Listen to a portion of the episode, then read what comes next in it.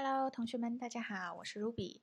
今天我们来讲一下我们专题当中的第十四个问题。这个问题也是我们整个针对啊面试问题当中的最后一问。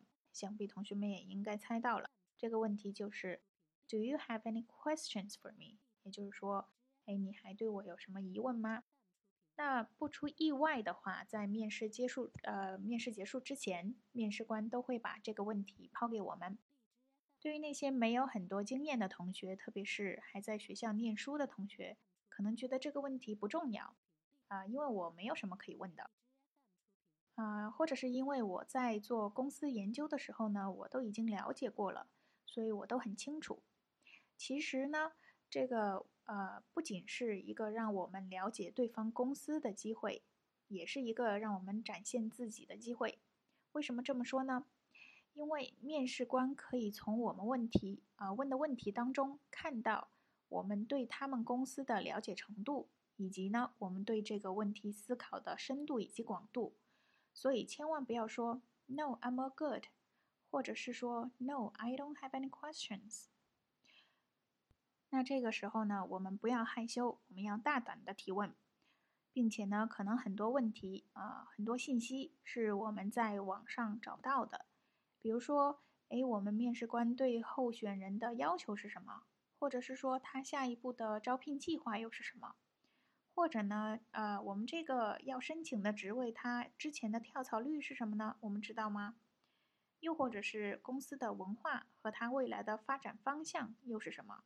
等等这样的问题，那么当然，我们在问这些问题的时候呢，也要考虑一下什么时候问什么样的问题，并且呢，问多少个问题，并不是说我们准备了的问题，哎，都一股脑的都要问出来，而是说我们要随着这个谈话的进行的程度，然后呢，来思考一下什么样的问题适合在这个时间点问。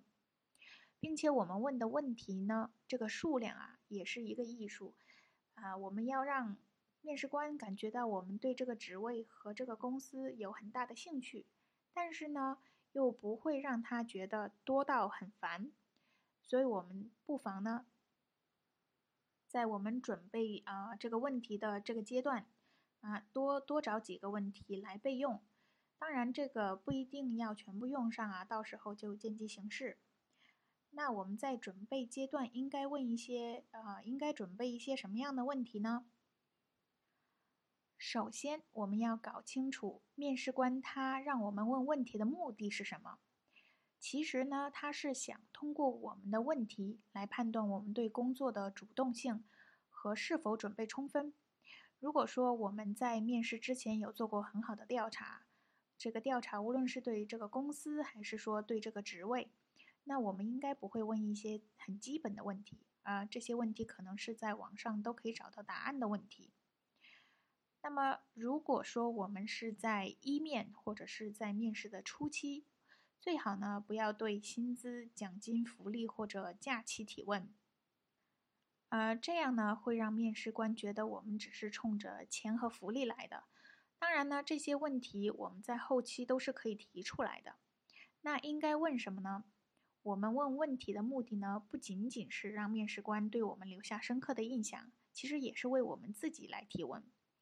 我们也要通过问的问题来搞清楚我们是不是想去这家公司。也就像我们之前所说的，这个面试是一个双向选择的过程，既是哎这个面试官选择我们，也是我们要去选择这个公司。那么关于这个问题的内容，我们都可以问些什么呢？啊，我们大致可以分几类来问。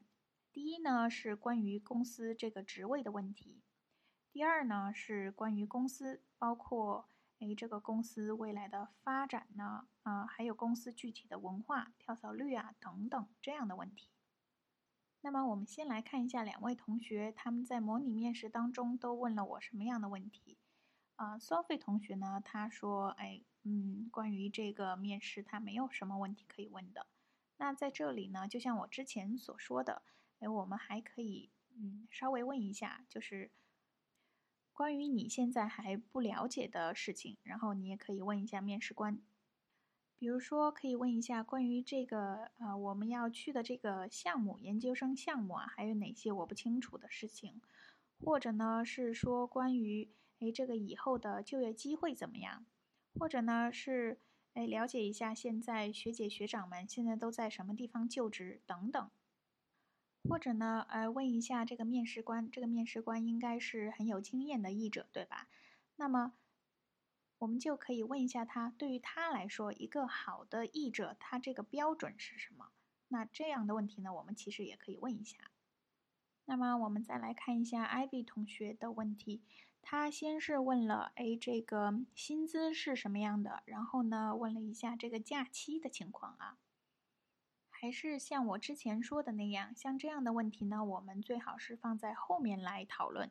然后我们在第一面的时候呢。尽可能的去问一些关于这个自我发展或者是公司发展这样的问题。